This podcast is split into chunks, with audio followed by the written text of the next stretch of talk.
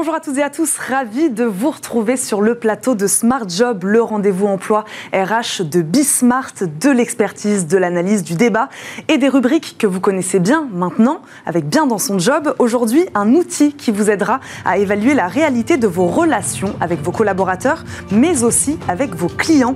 On note, on analyse et on trouve des solutions. L'Académie du service lance son index ESG de la symétrie des attentions. Son président nous expliquera comment ça marche.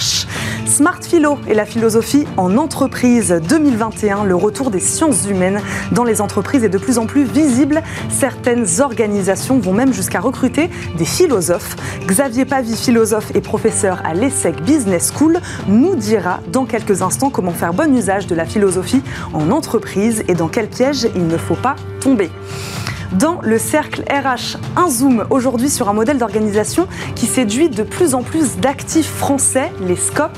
Ce modèle où le salarié est également associé est-il plus propice au bien-être dans l'entreprise ou à l'innovation? Réponse avec quatre experts des SCOP en deuxième partie d'émission.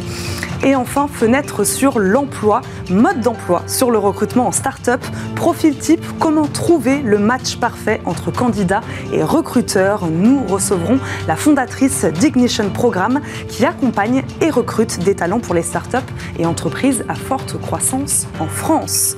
Et on commence donc, comme promis, avec bien dans son job.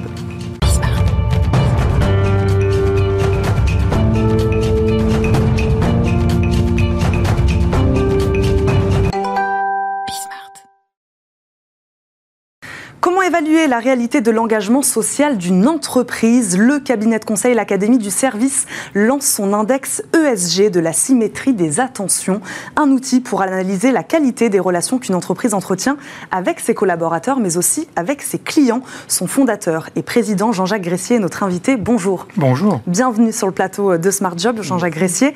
Vous publiez également un nouveau manifeste, hein, vous l'avez amené avec nous sur la symétrie des attentions. Première question assez simple, finalement, expliquez-nous ce que c'est ce concept symétrie Alors, des la attentions Symétrie des attentions, effectivement, est un concept évident dès qu'on le formule, qui dit que la qualité d'une relation entre une entreprise, une marque et ses clients est complètement symétrique des qualités de la relation à l'intérieur de l'entreprise, de, son écosystème.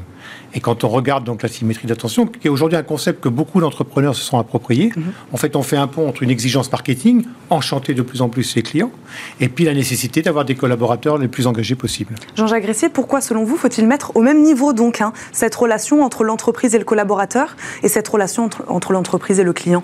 Alors, on peut le faire, il faut le faire parce que les, toutes les études nous montrent que quand euh, on n'a pas une relation qui est symétrique, quand, quand on, si on veut obtenir quelque chose de ses collaborateurs, ben, il faut avoir avec eux un comportement qui soit symétrique du comportement qu'on voudrait que les collaborateurs aient avec les clients. Mhm. Parce que la symétrie, elle dit aussi qu'on ne reproduit que les comportements qu'on reçoit.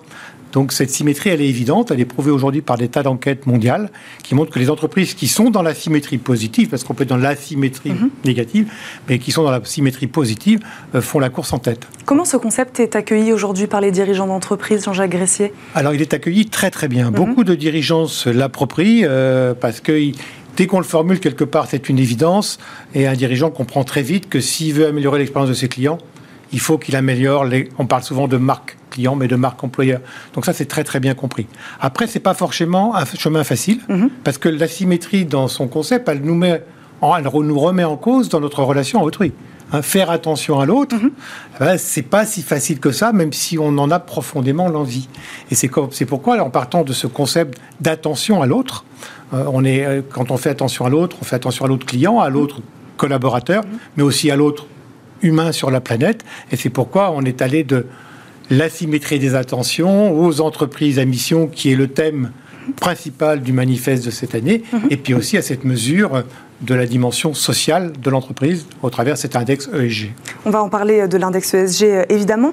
Une autre question, est-ce qu'une relation amène plus facilement à l'autre?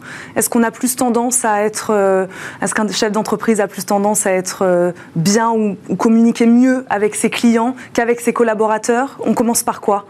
Je pense qu'en fait, quand on nous voit, on regarde toutes les, les entreprises qu'on accompagne, parfois, elles manquaient de relations à autrui. C'est-à-dire qu'on voyait beaucoup de comités de direction qui n'avaient, dont les membres n'avaient pas souvent des relations avec les clients, mhm. mais qui n'avaient pas beaucoup de relations non plus avec les collaborateurs qui servaient les clients. Et ça, c'est vraiment en train de changer parce que je pense que cette exigence d'excellence de l'expérience client, mais aussi de l'expérience collaborateur, parce que sinon on n'a pas les collaborateurs les plus engagés. Mhm. C'est quelque chose qui remonte dans la conscience des dirigeants, qui fait partie aujourd'hui de la stratégie. Il y a beaucoup d'entreprises qui aujourd'hui ont au COMEX des responsables de l'expérience client et de l'expérience collaborateur. Donc ça montre à quel mhm. point cette mentalité, ce regard, ce changement de paradigme est à l'œuvre. Les mentalités changent, c'est ce que vous nous dites, Jean-Jacques Gressier. Pourquoi lancez-vous alors aujourd'hui votre propre index ESG Qu'est-ce qui n'allait pas ou qu'est-ce qui manquait selon vous dans les indicateurs déjà, euh, déjà existants? Oui, alors aujourd'hui quand on regarde ce que publient les entreprises, vous savez bien que toutes les entreprises sont obligées de publier ce qu'elles font du point de vue RSE. Mhm. Mhm. Hein, et aujourd'hui quand on regarde ce qui est publié, on voit beaucoup de choses, si on prend l'acronyme aussi ESG qui est celui que nous avons repris mais qui signifie la même chose, du point de vue environnemental. Les entreprises publient euh, en quoi elles essayent de décarboner euh, leurs activités, des choses comme ça. En termes de gouvernance, elles peuvent publier comment est-ce qu'elles ont mis en place effectivement une gouvernance qui va les aider à faire attention, on va dire, à l'environnement. Mais sur le S, il n'y a pas grand-chose. Et pour nous, le S, c'est quoi? L'objet social de l'entreprise, parce que mhm. c'est ça que ça veut dire le S, mhm. c'est à la fois est-ce que j'enchante mes clients et est-ce que j'enchante mes collaborateurs? On a un label qui s'appelle Équipe Heureuse Client E. le S, c'est un peu ça. Hein. et donc nous, on a mis au point euh, cet index pour justement aider les entreprises à mesurer ce qu'elles font concrètement mhm. et puis à les aider à faire mieux. Parce qu'aujourd'hui, ce que les entreprises veulent, c'est bien sûr, elles peuvent avoir envie de, publier, elles en ont la nécessité, mhm. elles peuvent avoir envie d'avoir une belle mesure, mais elles ont surtout envie qu'on les accompagne sur un chemin de progrès. C'est peut-être ce qui est le moins facile à calculer ce S. Vous allez nous expliquer comment vous, hmm. vous le faites, sur quels critères vous vous basez. Euh, Jean-Jacques Gressier, qu'apporte véritablement, selon vous, la notation, le fait de noter une entreprise aujourd'hui? Euh, qu'est-ce que ça lui apporte Qu'est-ce que vous, ça vous apporte après pour trouver des solutions Alors le fait de, noter, de, se confronter à la mhm. note, mhm. Hein, c'est quelque chose de très positif parce qu'on on sait bien dans notre culture, surtout quand la note, comme c'est le cas avec notre index, est donnée par un tiers, c'est que les entreprises ne se notent pas elles-mêmes. Mhm. Eh ben, vous vous dites, si l'année prochaine j'ai une deuxième notation, il faudra que je montre que j'ai progressé. Donc la, vertu de la note, c'est pas d'avoir une bonne ou une mauvaise note, c'est de montrer qu'on est sur un chemin perpétuel de progrès et c'est quelque part s'engager à progresser. C'est nous, les clients qui, qui sont sur le chemin de cet index, sont des entreprises qui ont fermement la volonté de s'améliorer. Jean-Jacques Gressier, dites-nous maintenant du coup comment alors on calcule ce S, comment, fonctionne cet index? Comment on calcule ce S? On fait deux choses qui sont conjointes et qui sont parfaitement complémentaires. D'abord, on fait une enquête auprès des clients et des collaborateurs de l'entreprise. Et on va leur demander de valider un certain nombre d'affirmations qui vont permettre de mesurer dans 11 dimensions où en est le développement de la symétrie des attentions dans cette entreprise. Par exemple, je vous donne un exemple, on va demander aux clients, est-ce que vous avez le sentiment quand vous êtes servi par cette entreprise que vous êtes considéré?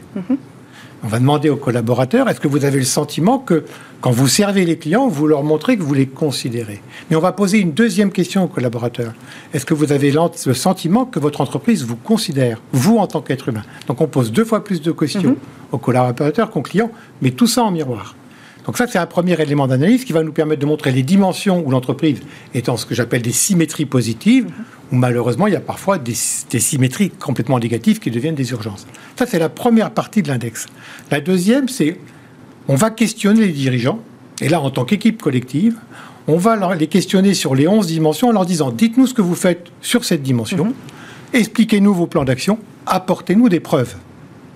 Et donc, ils nous envoient de la matière, ils nous expliquent et ils nous envoient des preuves, on retourne les voir et on examine avec eux les preuves, on les challenge, quand c'est pas clair, on les questionne. Et une fois qu'on a recueilli toutes ces matières, et c'est un, effectivement, c'est un travail, mmh. mais les dirigeants qui l'ont fait nous ont dit, mais en fait, ça nous avait paru une grande tâche, mais vous nous avez permis de prendre un peu de hauteur par rapport à tous nos plans d'action. Donc, quelque part, ce temps, il aura aussi été beaucoup utile pour faire un peu le bilan de, tout, de tous leurs plans d'action et de leur cohérence. Et tout le monde joue le jeu, Jean-Jacques Gressier, là-dessus, même les clients? Alors les clients, ils répondent euh, avec beaucoup de spontanéité, mhm. mais ce qui est important aussi quand on fait une enquête vis-à-vis des clients, mais ça c'est vrai pour toutes les enquêtes clients, c'est après de leur dire ben merci, mhm. voilà ce que vous nous avez répondu, messieurs, les, messieurs, mesdames les clients, et voilà ce qu'on met en œuvre pour s'améliorer vis-à-vis de vous. Les dirigeants qui font l'index, qui, qui, se soumettent à cet audit stratégique, oui, ils jouent le jeu. S'ils n'ont pas envie de jouer le jeu, ils ne rentrent pas dans cette mécanique. Mm. Et puis une fois qu'on a fait cette analyse de toutes leurs pratiques, parce que nous, on va comparer toutes les pratiques dont on a la preuve mm-hmm. à une banque de données qu'on a accumulée au fil des années, qui comprend à peu près aujourd'hui 120 pratiques d'excellence réparties dans ces 11 domaines.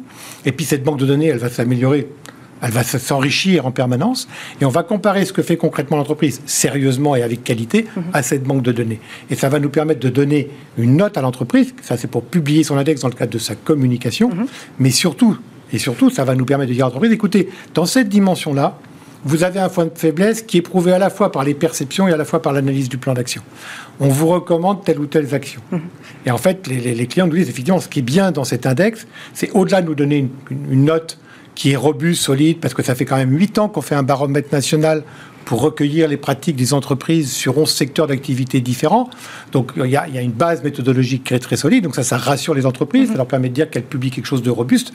Mais au-delà de ça, elles ont un plan d'action robuste pour être sûr que l'année prochaine, ça sera encore meilleur. C'est le but, c'est ce qu'on disait, on note, on analyse et puis on trouve des, on trouve des solutions évidemment.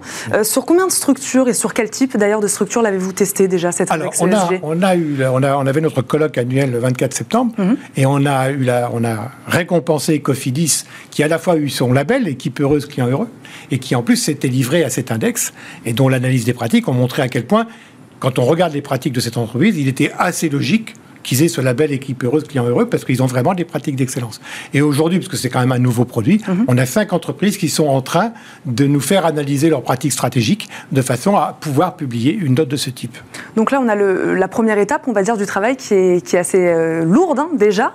Euh, ensuite, il faut passer à l'action. Euh, de quelle manière vous, vous les accompagnez, ces entreprises, par la suite? On tient vraiment à, être très très serein vis-à-vis des mhm. entreprises. On dit, vous pouvez faire appel à nous. On a des entreprises qui vont faire avec nous l'index parce qu'elles elles viennent nous voir en nous disant aidez-nous à améliorer l'expérience client. Mhm. On leur dit dans ces cas-là, écoutez, la première chose qu'on va faire, on va d'abord analyser vos pratiques, ce que pensent vos clients et ce que pensent vos collaborateurs. Ça va nous permettre de construire un plan d'action et on va vous accompagner en tant que cabinet de conseil spécialisé dans l'expérience client, l'expérience collaborateur. Donc ça, c'est un schéma. Mhm. On a d'autres schémas, des entreprises comme Cofidis, qui n'était pas un client de l'académie du point de vue de son accompagnement pour améliorer les expériences, a été intéressé par ces notations, est venu nous trouver. On leur a fait faire le chemin et on leur a dit, ben voilà, là, sur ce sujet-là, vous avez quelque chose de très concret à faire. Et là, je, suis en train, je pense qu'ils sont en train de se demander si, s'ils le font seuls, pourquoi pas Nous, c'est, mmh. pas grave. Mmh. Ou s'ils nous demandent de leur donner un coup de main. Nous, ce qui nous, ce qui nous, ce qui nous intéresse, ce qui nous motive avec toute l'équipe de l'académie, puisqu'on a, on est nous aussi entreprise à mission.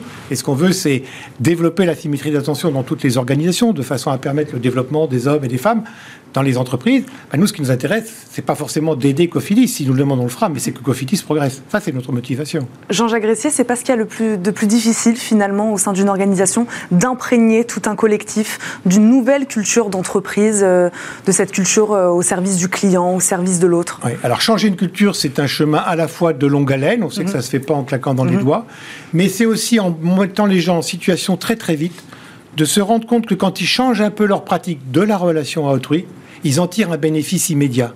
Ah, et ça, c'est que nous, dans tout notre accompagnement, parce qu'on accompagne beaucoup le déploiement dans les entreprises, c'est ça qu'on met en jeu. C'est est-ce que je pourrais vivre une expérience qui me montre que je vais avoir une autre posture relationnelle, une autre pratique relationnelle avec l'autre personne, et que le premier récompensé, ça va être moi? À ce moment-là, ça peut s'ancrer. Le processus est long, mais il y a déjà des petites victoires. il faut des quick wins. Il faut des quick wins. il faut mesurer ce que ça rapporte, parce que ça, quand même, c'est un élément dans les entreprises qu'on ne peut pas ignorer. Merci beaucoup, Jean-Jacques Gressier, de nous avoir accompagnés dans Bien dans son job. Je le rappelle, vous êtes fondateur et président de l'Académie du service. Merci de nous avoir accompagnés. Tout de suite, c'est le rendez-vous philo de Smart Job. On parle philosophie d'entreprise. Bonjour Xavier Pavie, vous êtes philosophe et professeur à l'ESSEC Business School. On parle aujourd'hui avec vous de philosophie d'entreprise ou de philosophie en entreprise. Bonjour. Deux mots qui sur le papier seraient plutôt euh, antinomiques. La philosophie en entreprise, quel sens ça a? Peut-être que ça n'a pas beaucoup de sens, hmm? peut-être que certains euh, veulent en donner, mais a priori, euh, si on les regarde en effet comme vous dites, ça n'a pas beaucoup de sens. Euh, il faut se poser la question qu'est-ce que l'entreprise, euh, qu'est-ce que la philosophie, et se poser la question dans quelle mesure est-ce que ça a, sens, ça a du sens l'un et l'autre. La philosophie a été euh, définie de nombreuses fois, vous vous en doutez.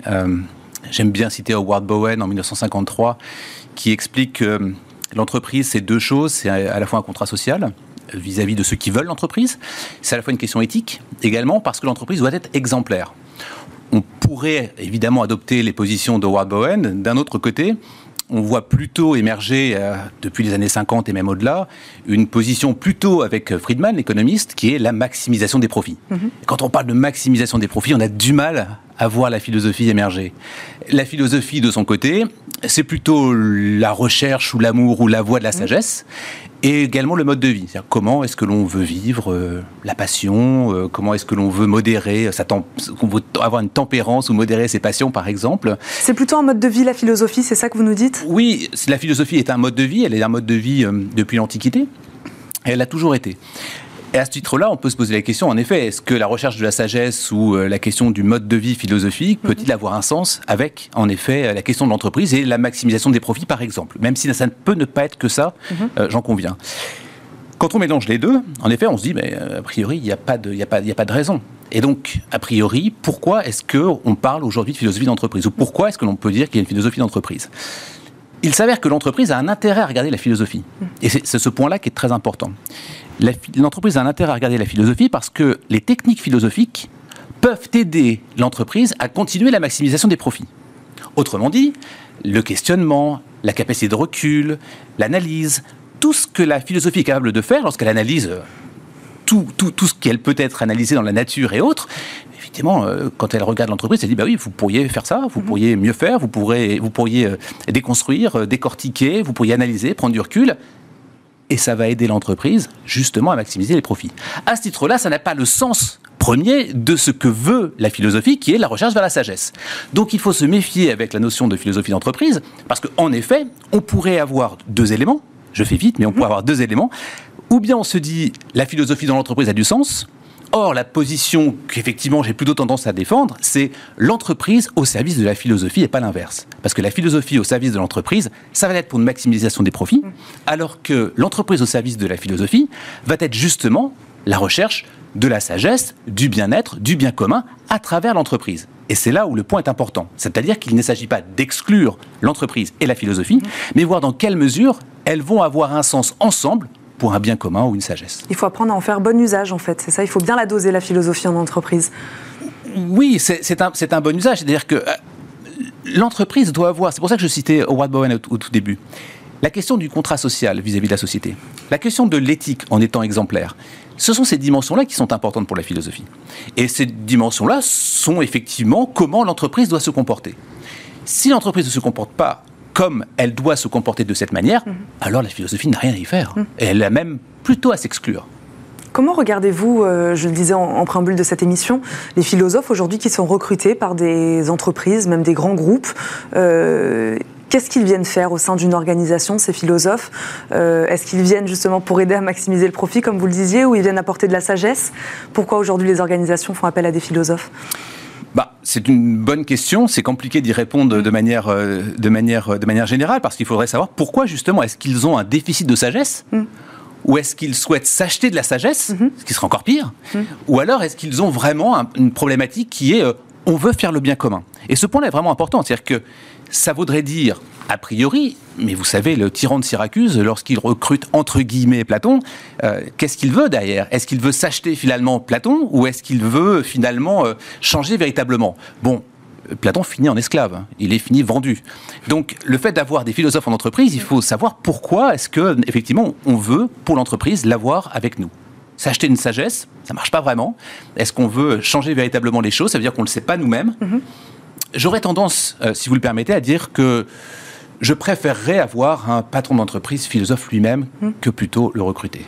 Xavier Pavie, euh, le retour des sciences humaines dans les entreprises est de plus en plus visible. Pour quelles raisons, selon vous? Pourquoi aujourd'hui? Il y, a plusieurs, euh, il y a plusieurs raisons. Une raison qui est la technologie que nous avons face à nous, ce peut être l'intelligence artificielle, les algorithmes, les machine learning, euh, le deep learning, etc., fait que nous avons de moins en moins besoin de ce type de compétences puisque les machines vont le faire. Mm-hmm. Autrement dit, on faut se poser la question, quelle est la valeur ajoutée d'un individu dans l'entreprise? Quand il n'est pas la machine eh bien, la valeur ajoutée d'un individu, il est son cerveau, mm-hmm. il est sa créativité, il est son imagination, il est sa capacité d'analyse, et en l'occurrence, les sciences humaines et sociales sont exactement celles-ci qu'elles soient sociologiques, qu'elles soient philosophiques, qu'elles soient euh, littéraires également, ce sont les compétences où la valeur ajoutée des individus est évidemment bien plus importante que la machine aujourd'hui. Donc les entreprises ont évidemment tout intérêt à investir dans les, dans les, dans les, dans les sciences sociales, puisqu'elles sont la valeur ajoutée du futur. Vous parliez de maximisation des profits, de performance. Selon vous, la philosophie en, entreprise, elle peut être gage de performance pour l'organisation? Elle ne doit pas l'être. Hmm nous ne devons pas utiliser la philosophie à cette mm. fin-là. Mais quand vous posez cette question-là, vous posez une très bonne question. On doit se poser la question pourquoi est-ce que j'ai créé une entreprise ou pourquoi je dirige une entreprise? Parce que si c'est pour la simple maximisation des profits, mm. ça a une limite. Ça a une limite vis-à-vis -vis de la société, ça a une limite vis-à-vis -vis de son écosystème, et plus important encore, ça a une limite vis-à-vis de soi. Et la question principale, c'est pourquoi nous faisons ce que nous faisons? Pourquoi nous faisons ce que nous faisons? Est la question majeure qui fait que, globalement, je vais viser le bien commun, et je ne vais pas détériorer la planète, je vais faire attention à autrui, je vais essayer de viser un bien commun. Donc la question de la philosophie et de la maximisation des profits n'est pour moi pas tout à fait pertinente. On parle beaucoup en ce moment de raison d'être, hein, c'est ce que vous nous dites. Il faut trouver la raison pour laquelle on, aujourd'hui on se lance dans une aventure entrepreneuriale ou pourquoi on crée une entreprise pour le bien commun. Absolument. Les questions d'entreprise à mission, par exemple, mm. ont tout à fait leur place. Mm-hmm. Parce que justement, on sait très bien que la mission, c'est celle-ci. Mm. On l'a décidé ensemble y compris le COMEX, y compris le conseil des conseils d'administration, y compris les salariés euh, bien souvent. Et donc je sais pourquoi je vais travailler. C'est pas pour la maximisation du profit, bien sûr qu'il en faut, et c'est fondamental les profits. Mais au moins je sais pourquoi j'y vais, pour la mission et le sens. Vous avez parfaitement raison. Xavier Pavide, quand on parle de philosophie en entreprise, donnez-nous quelques conseils peut-être dans quel piège il ne faut absolument pas tomber. Bah, c'est pourquoi est-ce qu'on souhaite recruter, ou pourquoi on veut s'acheter un philosophe? Mm. Euh, je, évidemment, vous l'avez compris, c'est n'est mm. pas tout à fait ce que je recommande. Mm-hmm. J'aurais plutôt tendance à dire, les conseils à suivre, c'est formons-nous à la philosophie. Mhm. Vous voyez ce que vous avez dit tout à l'heure en disant pourquoi est-ce que les entreprises recrutent de plus en plus des sciences sociales, par exemple? Eh bien, c'est important, mais allons nous former à cela? Mhm. Allons nous former aux sciences sociales, à la philosophie, plutôt que de se dire recrutons un philosophe? Mhm. Il s'agit plutôt d'aller se dire, eh bien, déconnectons-nous, soyons déconnectés euh, un temps lié finalement à la question du sens, à la question de pourquoi nous faisons ce que nous faisons. Essayons de regarder toutes ces dimensions-là mais c'est aux salariés de le faire eux-mêmes. Ce n'est pas recruter quelqu'un. C'est finalement une pièce ajoutée qui n'a pas beaucoup de sens. Le sens est à donner à ceux qui y participent. Donc former les dirigeants, former les collaborateurs à la philosophie. Absolument. Merci beaucoup Xavier Pavie d'avoir été euh, avec nous aujourd'hui, d'avoir parlé philosophie en entreprise. Je le rappelle, vous êtes philosophe et professeur à l'ESSEC Business School. Merci encore. On marque euh, une courte pause dans quelques instants. Le cercle RH, on parle des scopes, les sociétés coopératives. Quel style de management? Comment sont impliqués les salariés dans la vie de l'entreprise Réponse dans quelques minutes. À tout de suite.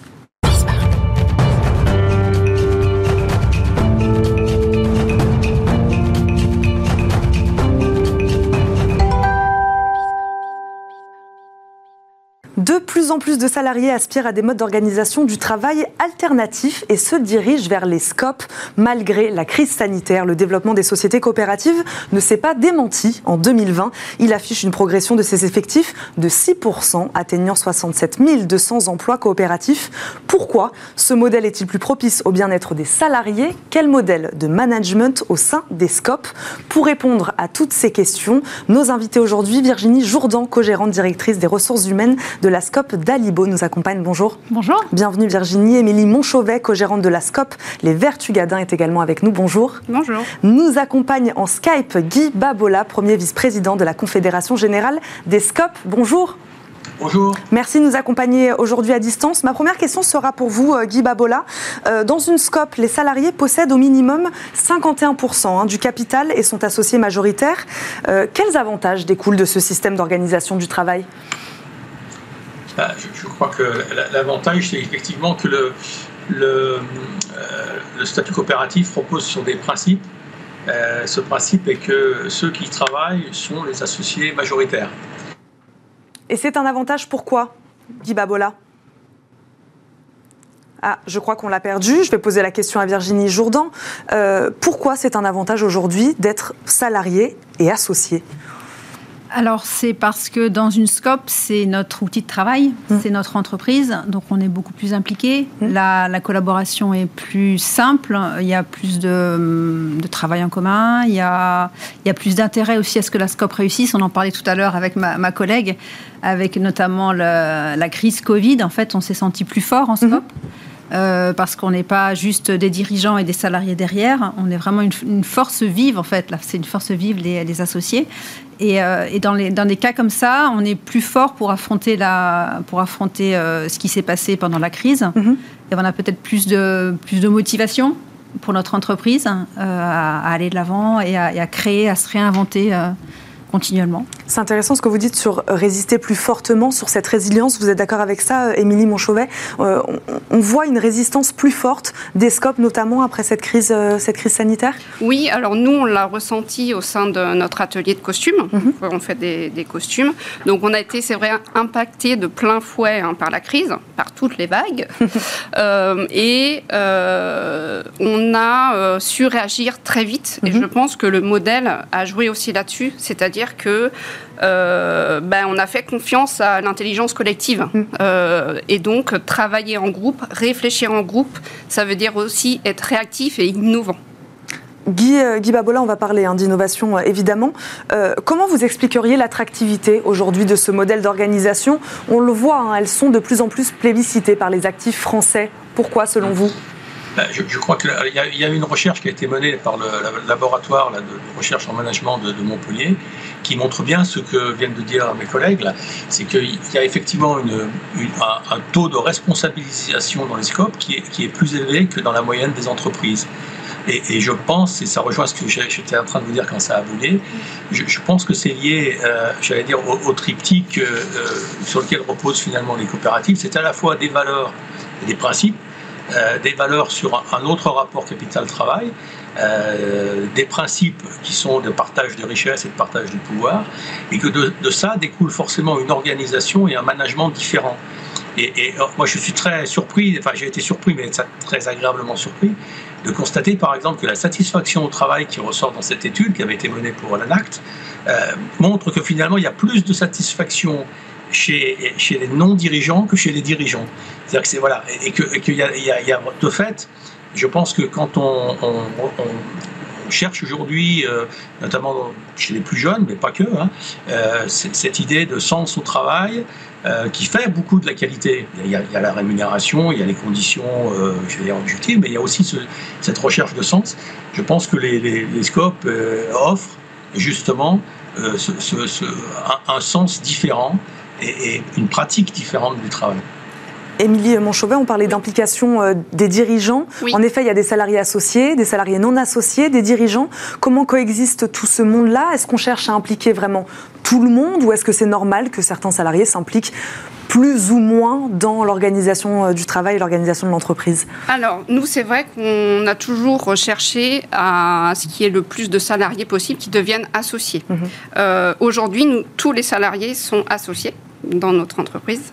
Euh, et du coup, c'est vrai que ça amène, euh, je rebondis sur la responsabilité. Mhm. Être associé aujourd'hui dans, une, dans sa propre entreprise, c'est euh, finalement être responsable de son économie, de, de, tout ce qui va autour de la production, de la communication. On l'est tous responsables.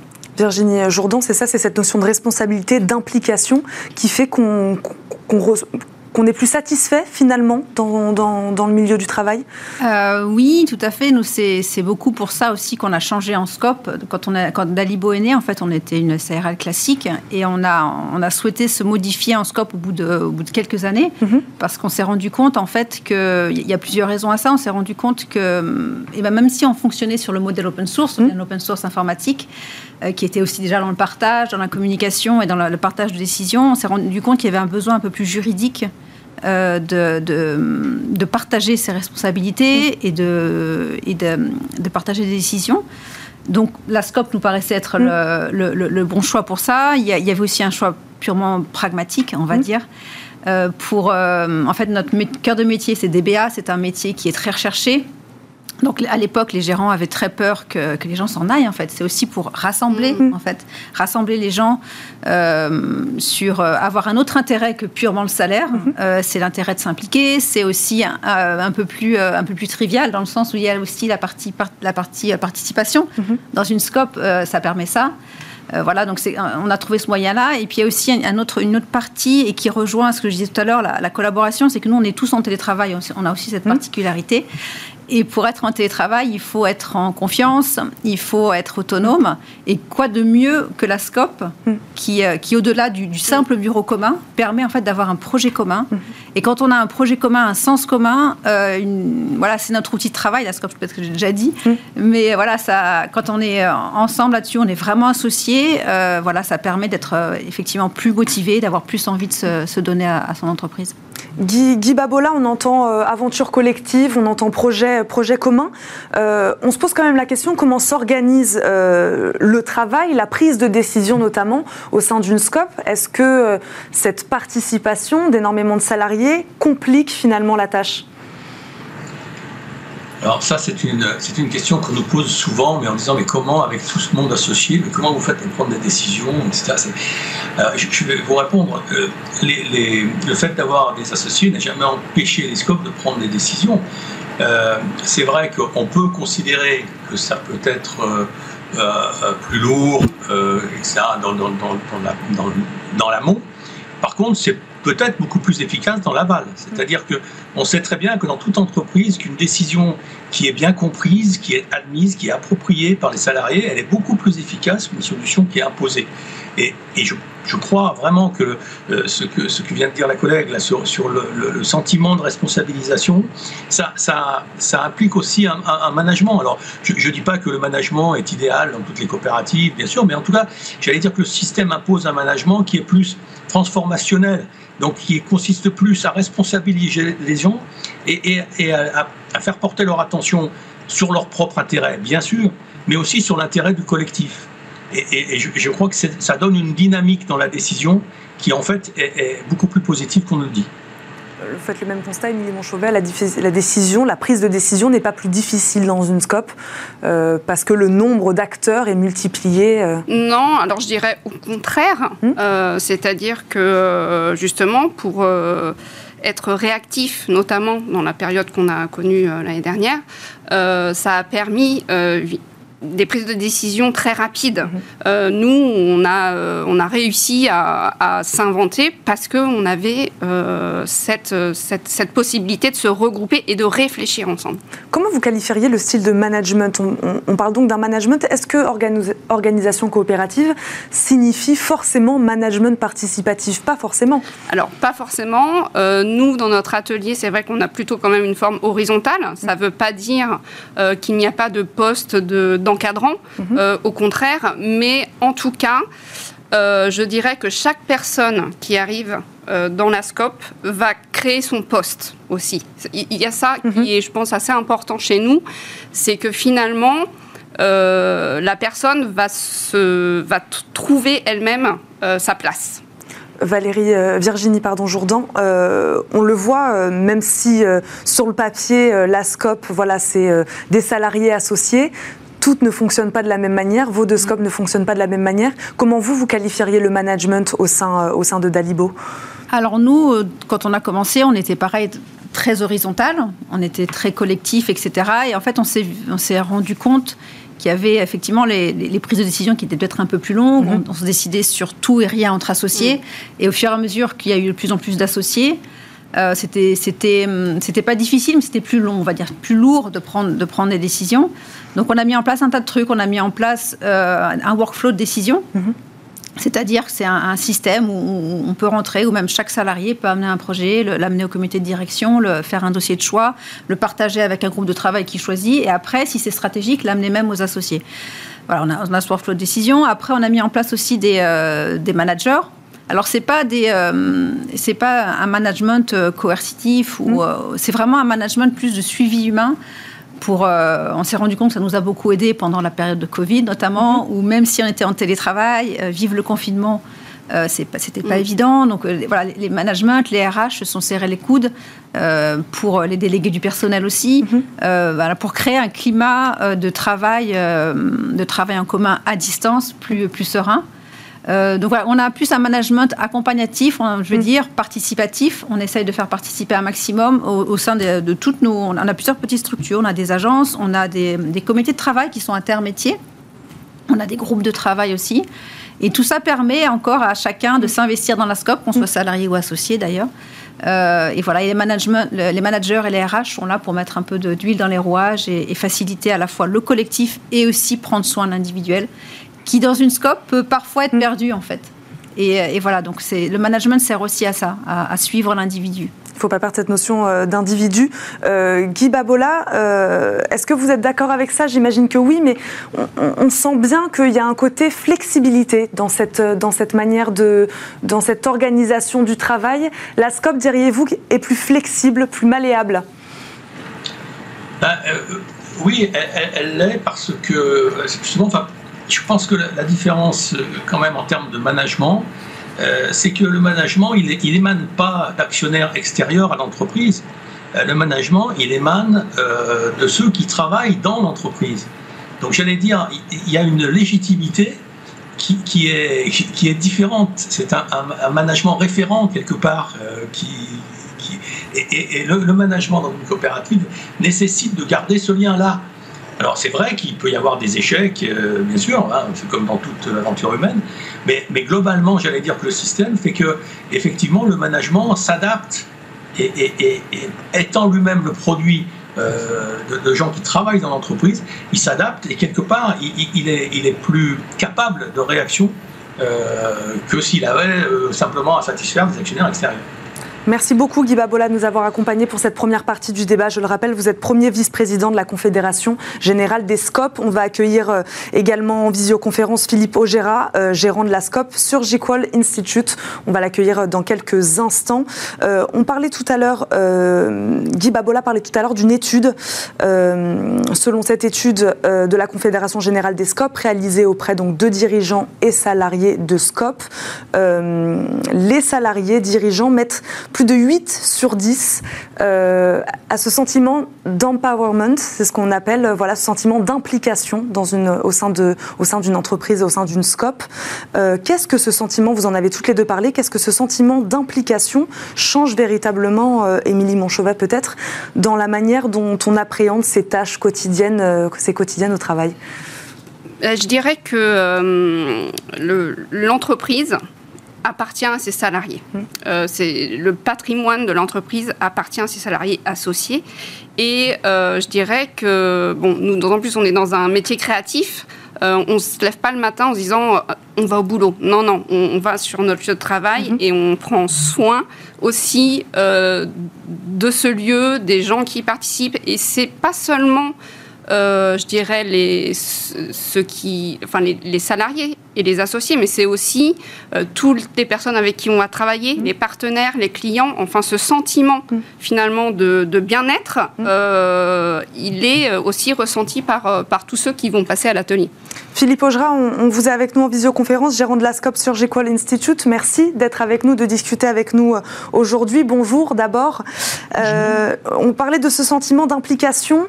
Est-ce que selon vous, il change quelque chose dans la manière d'appréhender ces tâches quotidiennes? Est-ce que on parle de bien-être évidemment? Est-ce qu'on peut même dire que finalement on est plus performant aujourd'hui quand on est quand on est plus impliqué dans son entreprise?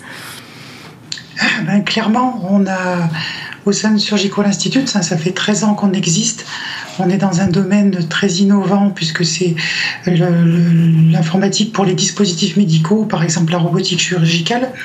Donc en, gros, la, la, valeur qu'on crée euh, pour nos clients, elle est collective. Hein, c'est un travail de groupe, un petit peu comme, euh, comme les musiciens d'un orchestre. Mais en plus, euh, l'implication, c'est que les gens de la SCOP sont propriétaires euh, de notre outil et ils choisissent un peu le programme musical, on va dire. Donc quelque part, forcément, ils sont impliqués et ça se traduit, ça se traduit très simplement par beaucoup de partage d'informations, beaucoup d'échanges et de discussions. Je dirais en tout cas. Virginie Jourdan, plus d'efficacité aussi dans la manière dont on appréhende ces tâches quotidiennes au travail? Ces missions propres, vous voulez dire? Oui. Euh, oui, parce qu'on n'est euh, on jamais seul en fait. Hmm. Même si on est, euh, on est encore, on, est tous en télétravail, on a toujours cette équipe autour. sur plusieurs projets, on peut se, se mettre en équipe. On n'est pas vraiment, même si on a, on a notre propre mission, on sait qu'on a les autres qui sont à côté. Hmm. qu'on soit salarié ou associé, c'est c'est une, une, sécurité, on va dire. Hmm. Et euh, il y a un fort sentiment de fort sentiment d'appartenance euh, entre nous tous. Est-ce qu'on est plus efficace? Euh, Oui. Je mettrais un, petit bémol dans le sens où des fois l'interne, ce qu'on appelle l'interne, c'est-à-dire quand on, quand on participe vraiment à la SCOP, quand on est associé, il y a, y a un côté aussi sur-implication mm. qui donne aussi du sur-travail. et qui peut amener à des, à des difficultés parce que justement, c'est un petit peu le revers de la médaille de la SCOP, je dirais. C'est-à-dire qu'on est vraiment. on a tellement envie d'avancer, tellement envie d'avancer mm. bien, tellement envie de comprendre les rouages de la SCOP, mm. des fois les aspects financiers ou quoi. On n'a pas forcément, quand on est associé ou même co-gérant, on n'a pas forcément ces compétences-là. Donc on essaye de monter en compétences, des fois sur notre temps libre. et donc ça crée la, la, surimplication. Mm. Ça peut fatiguer. Alors même si c'est efficace, euh, on est une vraie machine de guerre, mm. euh, bah, ça, peut créer quand même un peu de, un peu de fatigue euh, qui est contrebalancée par, par l'attachement à l'entreprise, l'attachement entre nous tous. Mm. Mais il ne faut pas, faut pas se voiler la face, il y a aussi pas ce côté-là de, surimplication. Émilie Monchauvet, on parle de bien-être des salariés. qu'est-ce qui vous différencie ou qu'est-ce qui différencie une SCOP d'une autre entreprise qui, elle aussi, hein, est à la quête de bien-être auprès de ses salariés?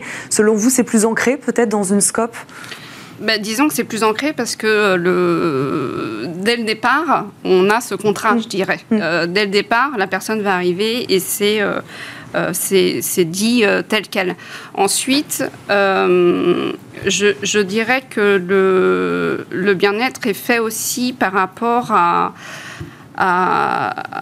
peut-être au rythme de travail mm. euh, qui est aussi euh, différent, à l'implication au... Est-ce qu'il est plus libre, le rythme de travail? Alors, chez nous, en tout cas, il est très libre. Mm-hmm. C'est-à-dire que euh, chaque personne vient, sait ce qu'il a à faire, mm-hmm. et tant que c'est fait, mm. il n'y a pas de problème. Le, on n'a jamais mis justement une pression sur les, les, horaires de travail, et ça, c'est libre à chacun. Enfin, mm-hmm. aujourd'hui, on est tous responsables, et libre à chacun de travailler comme il il a envie de le faire tant que ce qu'il y a à faire est fait.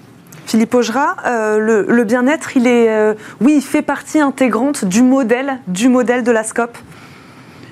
Euh, oui, tout à fait. Hein. Ce que je dis, on partage beaucoup donc il n'y a, pas de, a pas de pression sur les salariés quand ils ont envie de demander un 4-5e ou une évolution de l'organisation de l'entreprise.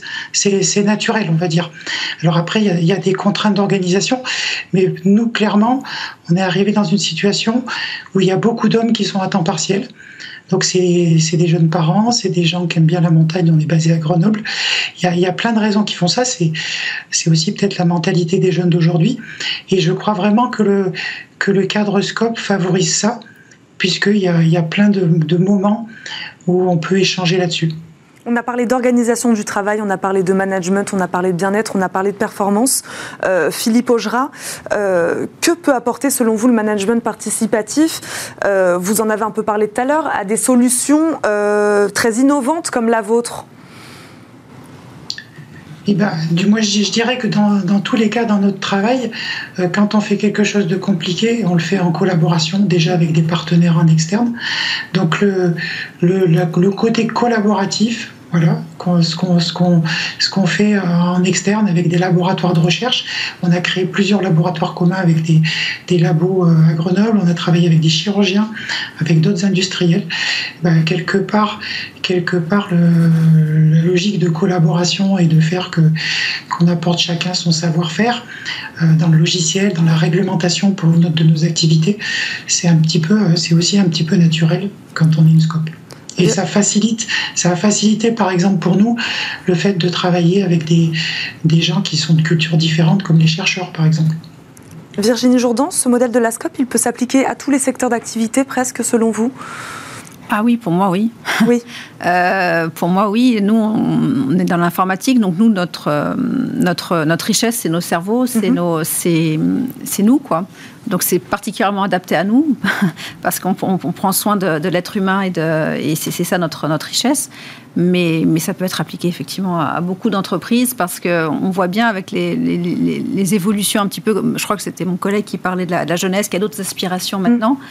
Euh, la SCOP, je pense, est un modèle qui peut répondre à ces aspirations-là, justement, à être plus impliqué, à, être plus flexible aussi. Et la SCOP offre ça, je trouve. Euh, chaque SCOP après vit différemment. Hein. Mm. Je pense qu'on est toutes différentes, mais, euh, mais ça offre ça, ça offre des, méthodes de travail différentes, des méthodes de management qui ne sont plus un petit peu patriarcales comme à une certaine époque. Et je pense que la, jeune génération, maintenant, choisit plutôt son entreprise sur, sur ces bases-là.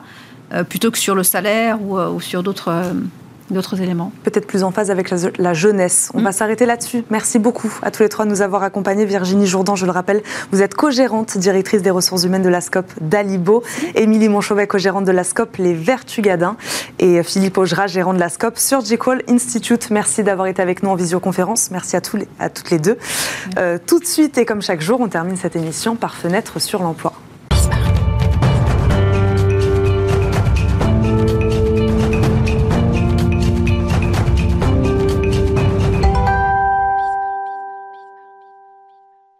Fenêtre sur l'emploi, Caroline Payou, fondatrice d'Ignition Programme, spécialiste du recrutement en start-up, et notre invitée. Bonjour. Bonjour. Bienvenue sur le plateau de Smart Job.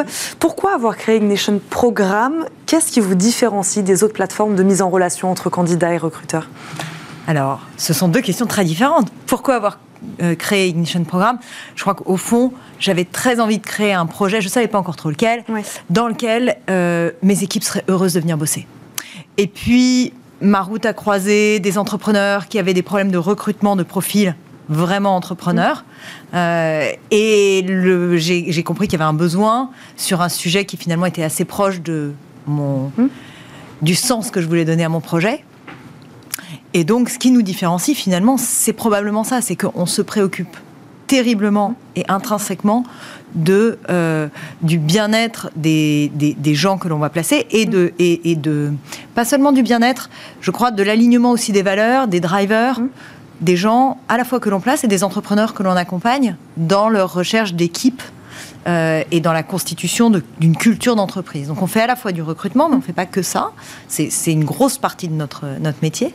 Mais on fait aussi euh, de la formation au management. Parce que pour que les gens soient heureux dans leur job, il faut d'abord qu'ils aient le le bon job mhm. dans la bonne équipe. Et ensuite, il faut aussi que leur environnement, leur équipe leur donne les moyens de, bien s'épanouir.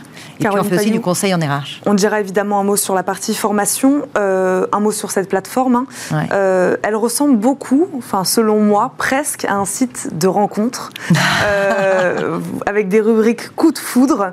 Est-ce que vous voyez la relation candidat-recruteur comme une vraie rencontre Tout à fait. Mais vous savez que pendant, pendant alors ça c'est une anecdote que je raconte pas souvent, mais il y a eu un moment où on s'est vraiment intéressé à décliner nos méthodos sur euh, la rencontre amoureuse, parce qu'on est très très impliqué sur le, le fit, ce qu'on appelle le fit, nous, simplement le fait de s'entendre euh, avec les gens avec lesquels on travaille, mhm. de partager les mêmes valeurs, de partager les mêmes convictions et de partager le même objectif. C'est indispensable. Travailler avec des gens qui poursuivre un autre objectif, c'est se mettre dans un bateau et ramer dans des sens différents. Donc ça, ne va pas, surtout dans une start-up dans laquelle on va pivoter en permanence. Ça va être extrêmement euh, compliqué mhm.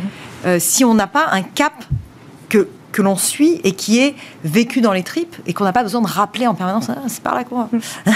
Caroline Payou, pourquoi le recrutement start-up, c'est un recrutement particulier selon vous? Alors, c'est tout à fait particulier. Enfin, c'est particulier, pas plus qu'un secteur mm. qui aurait une, des particularités fortes, mm. mais les startups sont un secteur à forte particularité. Mm.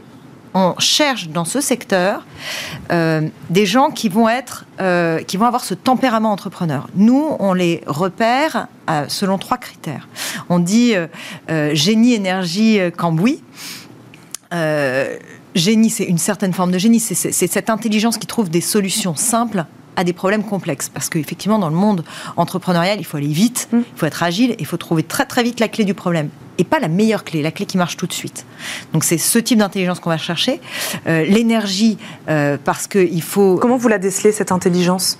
Comment vous arrivez par des tests? Alors, non, on est très... Nous, notre, notre méthode de, de, de, compréhension des personnalités en face de nous, elle est très basée sur euh, l'historique et les patterns que l'on repère. Et ça ne veut pas dire qu'il faut avoir fait le même métier ailleurs, surtout pas d'ailleurs.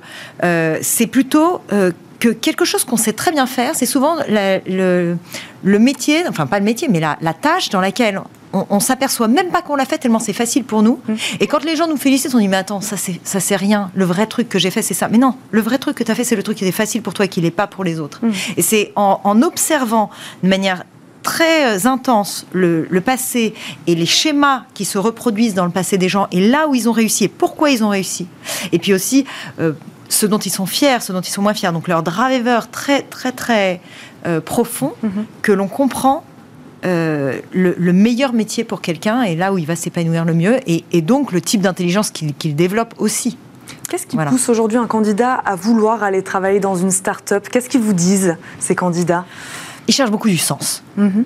Ils cherchent du sens, ils cherchent de l'agilité, ils cherchent aussi. Euh, il y a une forme d'impatience maintenant dans, la, dans, dans, notre génération, pas au sens de l'âge, mais au sens de, de l'ère euh, digitale. Euh, on, a tous développé une certaine forme d'impatience et la, la start-up a cette faculté à sans cesse se réinventer. Donc il y a, mhm. un côté aventure. Donc ils cherchent le sens, ils cherchent l'aventure, ils cherchent le, changement, ils cherchent l'apprentissage mhm. et ils cherchent les responsabilités. Euh, c'est-à-dire qu'ils disent souvent j'ai besoin d'impact, mais je préciserai que dans un grand groupe, on a un impact parce qu'on joue un petit, une petite partition d'un très grand orchestre. Mhm. Dans une start-up, on joue une très grande partition d'un petit orchestre, mais mhm. on a donc le sentiment dans son équipe d'avoir beaucoup d'impact. Et ça, c'est très gratifiant à titre personnel. Caroline Payou, il existe un profil type start-up Pas du tout. De candidat Ouais. Profil type bah, c'est un peu ce que je disais. Nous, nous, on recherche des tempéraments entrepreneurs qui ont beaucoup d'initiatives, qui ont beaucoup d'énergie, etc. Et sur le papier, ils se ressemblent, ils ont fait les mêmes études. Ah, en termes de CV, euh, en termes de CV, il faut être vigilant parce que euh, il y, a, y, a, aussi beaucoup d'autodidactes qui, se, qui, qui, fonctionnent très bien, en particulier dans des métiers comme le gros hacking ou euh, le dev, parce que ce sont des métiers qui sont en perpétuelle évolution et donc qui s'apprennent aussi sur le web. C'est-à-dire qu'il faut, il faut perpétuellement retourner euh, apprendre, comprendre les algorithmes, etc. Donc, euh, non, ce ne sont pas toujours les mêmes études, ce ne sont pas toujours les mêmes profils en termes de CV. Euh, en revanche, il y a effectivement, si on regarde l'écosystème parisien, il y a un certain nombre de, profils que l'on retrouve, plutôt grande école, etc. Mais pas sur tous les métiers. Voilà, heureusement. Heureusement, comment vous les aidez à faire le bon match, alors ce match parfait, comme vous dites? Eh bien, on apprend à les connaître. Hmm. Donc la, méthode, c'est d'aller très très vite euh, les rencontrer euh, en profondeur, d'aller leur chercher ce qui les anime, ce qui leur fait peur, euh, leur frustration, donc d'aller chercher l'émotion en fait des gens. Quand on s'adresse à l'humain, on s'adresse à mm. des émotions et, et il faut aller toucher ça pour comprendre comment la personne fonctionne. Et si on le fait des deux côtés, normalement on se plante pas trop. Dernière question, vous proposez également, c'est ce que vous nous disiez, de la formation. Euh, de quelle manière elle accompagne les candidats C'est-à-dire plutôt en amont, plutôt en aval? Alors on a différents types de formations. On a effectivement des formations en amont euh, qui permettent de euh, revoir mm. son, sa candidature, comprendre nos vraies forces. Souvent on se trompe de, on se trompe dans ce qu'on croit être nos forces, c'est ce que je disais un peu tout à l'heure, et comprendre qui on est, comprendre où on veut aller, déjà de se connaître soi, et comprendre le marché, ça, c'est une première chose. Ça, c'est des petites formations que l'on fait à destination des candidats. Et on a des formations beaucoup plus euh, euh, ambitieuses euh, pour les managers, parce qu'on a repéré que dans les startups, l'hypercroissance crée des, systèmes dans lesquels on, va recruter un jeune peut-être de 25 ans qui au début va être seul et, au bout de un an on va lui filer une première personne à manager et au bout de trois ans il va se retrouver avec une équipe de 25 personnes à manager. Et le management euh, c'est pas un statut, c'est pas une promotion, c'est une compétence. Donc ça s'apprend et, et on a repéré tellement de souffrance dans à la fois pour le manager et pour les managers dans ce manque de compétences et cette, euh, se, jeter dans le grand bassin comme ça euh, sans avoir euh, ce qu'il fallait. Et alors qu'il y a toutes les méthodes pour que ça se passe beaucoup mieux. Merci beaucoup Caroline Payou. Je le rappelle, vous êtes fondatrice d'Ignition Programme. Merci d'avoir été avec nous. C'est déjà la fin de cette émission. Merci à Fanny et Margot de m'avoir aidé à préparer cette émission. Demain, vous retrouverez bien sûr Arnaud Ardon à la présentation de ce rendez-vous. Salut à tous. Bonne journée sur Bismart.